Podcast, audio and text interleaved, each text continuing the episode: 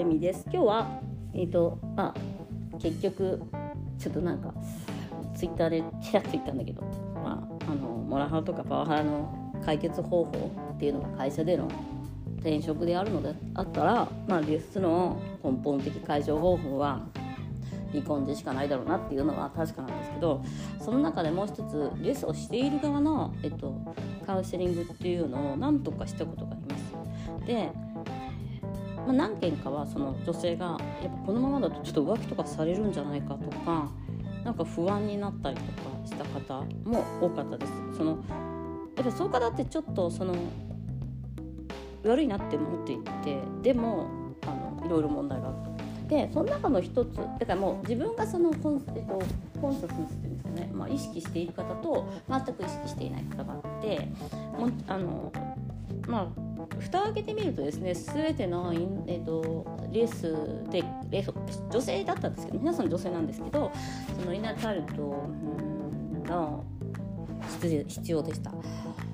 えっと、問題がすごく強かった。方が多いです。方が多いって全員そうだった。だから結局レッスしてる側を見させていただくと心の問題っていうかその子供の時からの考え方の癖っていうのがすごく強くて結局セックスレスをしてるっていうかその拒否してるっていうのはやっぱり、えっと、もちろん体がねあの、えっと、っていう問題もあるし痛みの問題もあるしあと、まあ、痛みの問題だけだったら多分そのお医者さんとか言ってたから私に来てないはずなんですよだから私に来たっていうことは偶然にしろ、え意識的にしろ無意識的にしろなんか心の問題を抱えていたんだと思うんですよ。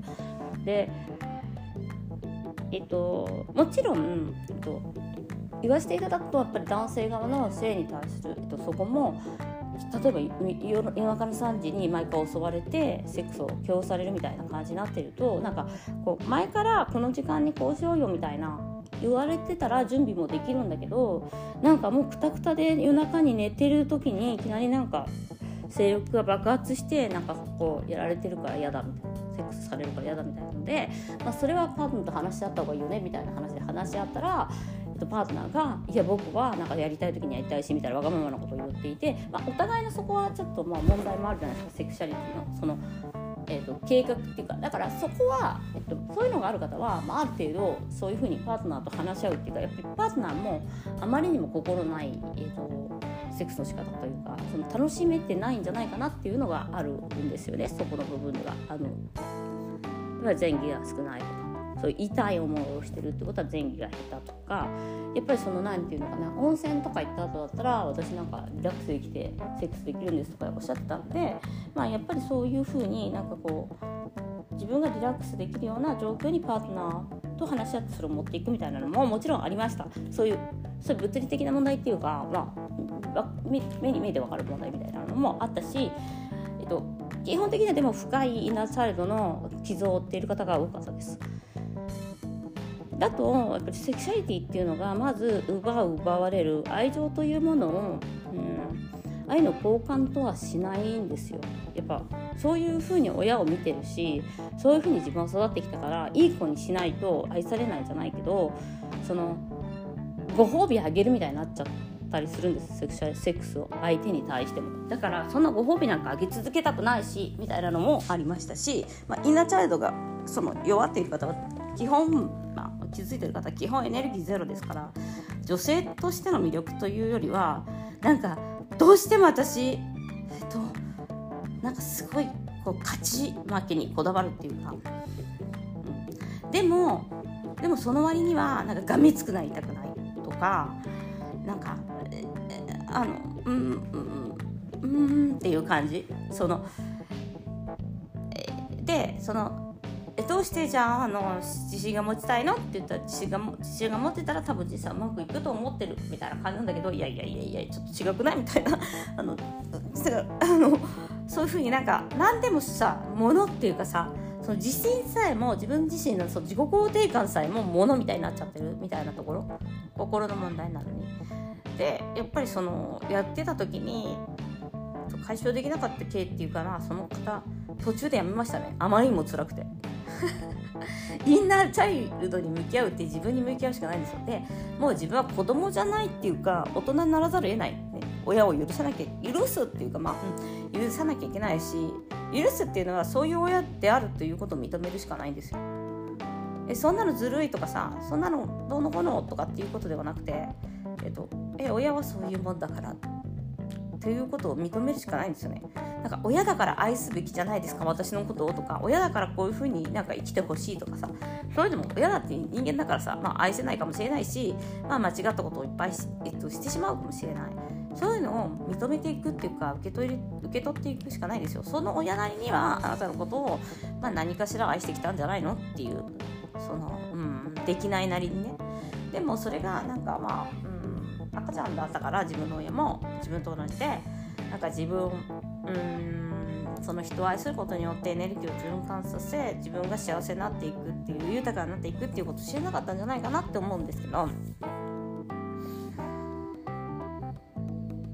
だからあの、まあ、実際だからすごいイナーチャイルドっていうかその子供の時からのあのすごい闇を抱えているんですよね。レースの方だからまあ日本人口の半分がセックスレスっていうのはまあ日本人の半分がやっぱり親子関係イナチャイルド子供の時からのなんか考え方の癖、まあ、会社や学校の在り方においてのまあうん何か間違ったものを学んできてしまっているんじゃないかなと思います。そこはあの思い込み。でやっぱりそのそういう思い込みを、えっと、ちょっとその取っていく作業っていうのは自分の今までのやってきたことを否定するというわけではないですけど変えていかなきゃいけないんでめっちゃ苦しい作業なんですよね。でやっぱりその、えーえー、過去に起こったことを嫌だったことをどんどんその自分なりにその何て言えばいいんでしょうね。うん、て言えばいいんだろう。そうだね自分なりにやっぱり、うん、見つめていくしかないんですよね。その感情を、見ていく作業なんですけどやっぱり自分のせいじゃないと思ってる人はその感情さえも自分のせいじゃないじゃん。だからなんかなんで私がそんな思いまでしなきゃいけないのみたいな。いやさ私が自信を持つためになんでこのなんか、まあ、そういう人のさ目標ってなんか自己肯定感上げるとかそういうやっぱりさあのうんまあ、心さえも物質になってるからそういう夢っていうかそういうのがあるんだけどまあ、そういう認知をぶら下げたところでなんで私がこんな嫌な思いしなきゃいけないんですかみたいになるからやっぱり続かなかったりとかすることもあります。でも苦しいよね。多分ね私がインナーチャイルドワークやってて唯一途中でやめていった。いやなんかまたやります。なんか今忙しいんでって言ったけど、まあ、絶対書いてないだろうと思いました。あの いやまあいいでしょう帰ってきていただいてもいいんですけどあもう帰ってこないだろうなと思わせてくださったのはその方。でもやっぱり毎回あの3日ぐらい1週間ぐらいかな。3日から1週間はやっぱり立ち上がれないぐらい辛かったという話だったのであのいややっぱ本当のその自分にの感情とかにやっぱり向き合うって苦しいことだしやっぱりセックスレスを拒否してる側でも旦那さんがちょっとこうねあの変わってくれそうだった方は自分たちでなんかそのそうなんとか生涯とかの本を読んだりとかした方も言ってましたけどあのやっぱりそちら側にかなり闇闇が深い方が多いです。だからある意味そういう方と一緒になってるというかあの列されている側はだからあなたのせいではないんだけどそのあなたが変わればあのその性障害何なんだ忘れちゃった。なんかまあそのインナーチャイルドを癒してあげれるんじゃないかみたいなまああの間違った考え方を起こさない方っていうか、カウンセラーでも難しいですからあのその人が自覚しないとダメですよ。で自覚しない人も多いんでね。自覚して私変わりたいってなると1ミリずつでも変わっていく。てやっぱりいい方向に行くんですけどなんか無理やりカウンセリングとか受けさせられたお旦那さんとかあ奥様もそうなんですけど、まあ、結構難しいですねやっぱりね。私のせいじゃないって思ってる人がいきなりなんかあなたの子供時代の問題がとか言われたらなんかマジでカチンとくるじゃん。うちの親のせいじゃないしとか思うし。あとでも親のせいではないんですけどだからその自分の心の癖とかって常識だからこれが正しいじゃないですか。なんか私今までそんなエロいことする人って痴漢ぐらいしか知りませんみたいな人だっているわけじゃん。なんかその愛の関わり愛との関わりっていうよりはそれ痴漢なのっていうなんかそれモラハラですかってなるじゃん。なんかそのじゃあなんかセックス嫌いなんですかって言われたあの聞かれただけでもそれモラハラって思う人いるいるでしょ？そんな汚いこと聞きやがってって。だからそそういうふうな、えっと、やっぱりそのにタブーっていうかあの常識みたいなものがあるからそれをちゃんと、えっと、戻すことができないとしたらやっぱり難しいんじゃないかなと思いますねそこは、うん、難しいよね。なのであのレース拒否してる側は99.999%インナーチャイルです。の問題があります。AC です。